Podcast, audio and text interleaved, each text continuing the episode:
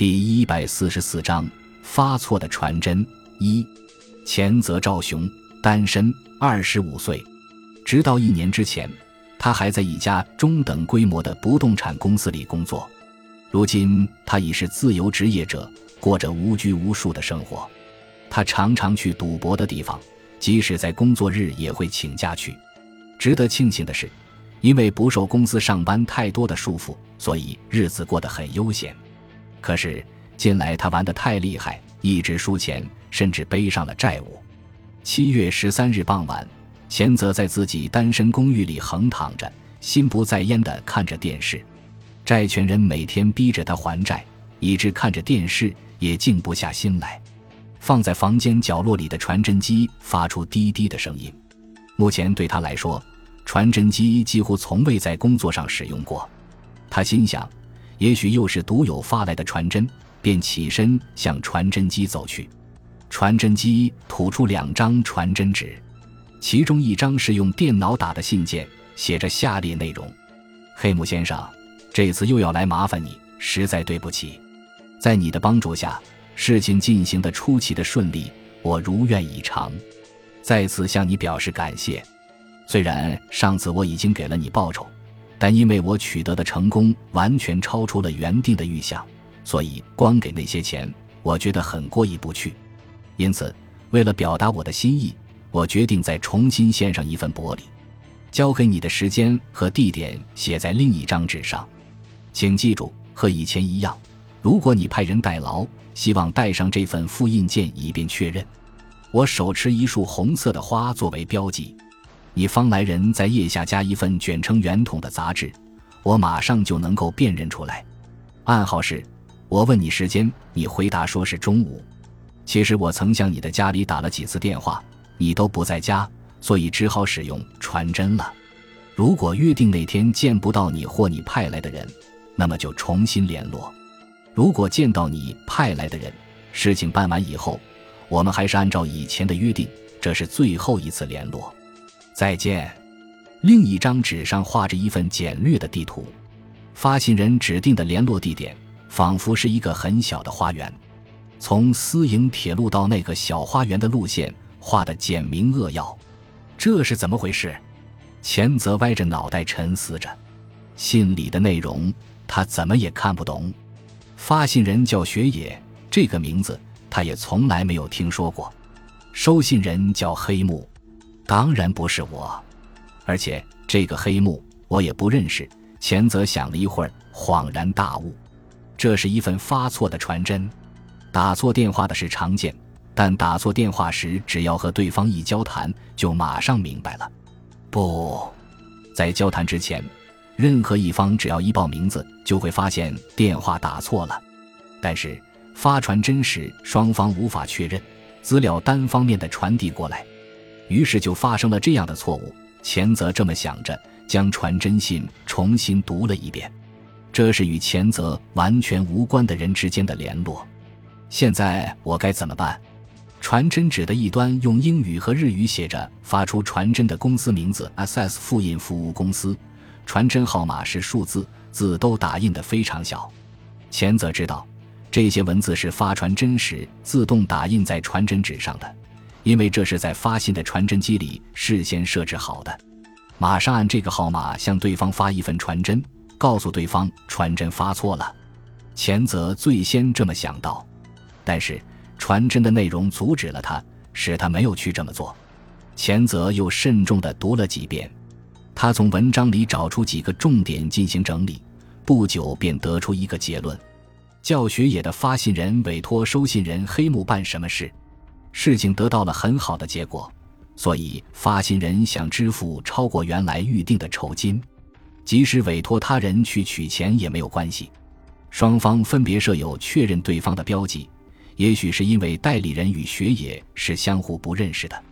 若是那样，如果我冒充代理人去赴约，叫学野的人会将钱交给我的。在这两人之间究竟发生了什么事？他完全无法想象。可是。从传真信上的内容来看，交了钱以后，两人就永远不再联络了。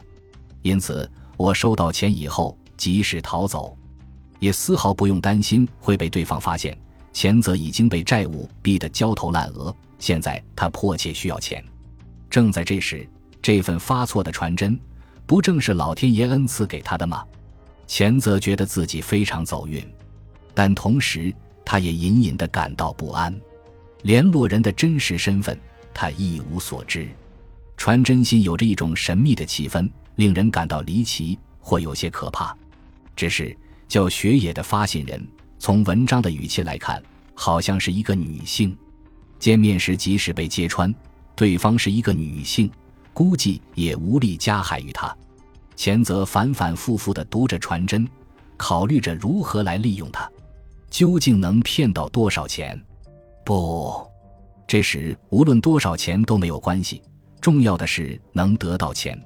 前泽经过深思熟虑，制定了一个方案。对方身份不明，事情一无所知，所以冒失行动也许会招致意想不到的危险。那是一个在安全与冒险之间行走的方案。约会那天，他去赴约，试探对方或了解究竟是什么事情。于是那时有两种做法：冒充代理人时，一旦感觉到有危险，就这样说：“其实你把传真错发到我家里来了，我本来想马上通知你的。”但当时不知道你的住处和电话号码，所以就只好到这里来见你，直接将这事告诉你。那时对方也许会反问：传真纸上打着发信人的名字和号码，你怎么没有看见？前泽设想好的回答是这样的：是呀，我确实看到 S.S 复印服务公司，但我想这不是私人家里的号码，又不像是一般的公司。从公司名字来判断。那是一家对外服务的商店，专门开展复印和传真业务。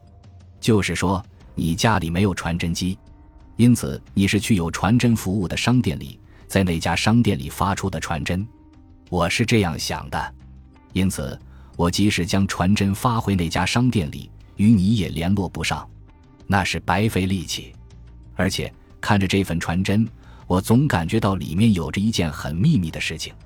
这份发错的传真，我直接交给你，不让第三者知道。我想，这是最好的处理方法吧。设想好这些理由，对方还要感谢我，至少自己不会遇到危险。但是这样的话，对前泽来说没有任何好处，还得麻烦自己去那里一趟。如果情况不妙，就找借口溜走。但是一定要稳住对方。将雪野这个人带来的钱骗到手，前泽祈愿自己能够冒领到钱。二，约会时间是在收到传真的两天后，即七月十五日，时间是晚上九点钟，地点在板桥区城增的一个小花园里。前泽住在奇玉的朝霞台附近，奇玉是坐私营铁道从城增北上的第三个车站。约会的前一天，前泽见到了美佐子。美佐子也住在同一条私营铁道的沿线，是前泽以前公司里的同事，比他小两岁。两人的恋人关系已经持续了三年。傍晚时分，前泽在美佐子下班回家的路上等着，然后两人进了池袋的一家咖啡店里。嗯，我也不好过。两人一见面，美佐子便露出一副为难的表情。我知道啊，你是只借钱的是吧？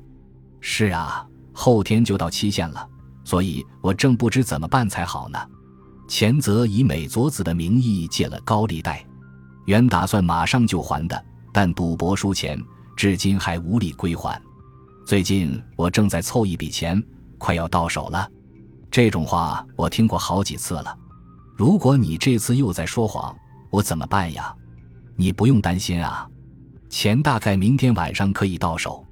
一个朋友以前向我借过钱，他说好明天要还给我。真的吗？不凑齐五十万元，我就不好办了。他能还你多少？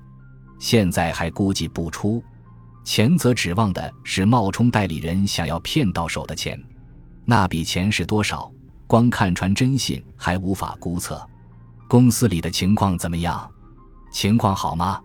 前泽故意用轻松的语气转移了话题。美佐子的公司，也是前泽以前曾工作过的公司，因此他始终无法抹去那一份对公司的牵挂。公司大楼就在池袋，好像正走投无路呢，也许会破产的，看来也快了。公司情况好转时，只有我们在拼命的干活，那帮当官的蝇营狗苟。经营情况一旦不好，他们便只会惊慌失措，想不出一个合适的办法。这样看来，公司的发展已经是没有希望了。虽然嘴上说的这么动听。但事实上，就连钱泽自己也是因为挪用公司资金被发现后才被迫辞职的。你的顶头上司是田代常务吧？嘿，是那家伙吗？只要想起他，我就来火。钱泽皱着眉头，咬牙切齿地说道：“田代已过四十岁，大腹便便，对职员非常傲慢。指责钱泽挪用公款的，就是这个田代。”好像是有人向他告密的，他当着其他职员的面将前泽骂得狗血喷头。感谢您的收听，喜欢别忘了订阅加关注，主页有更多精彩内容。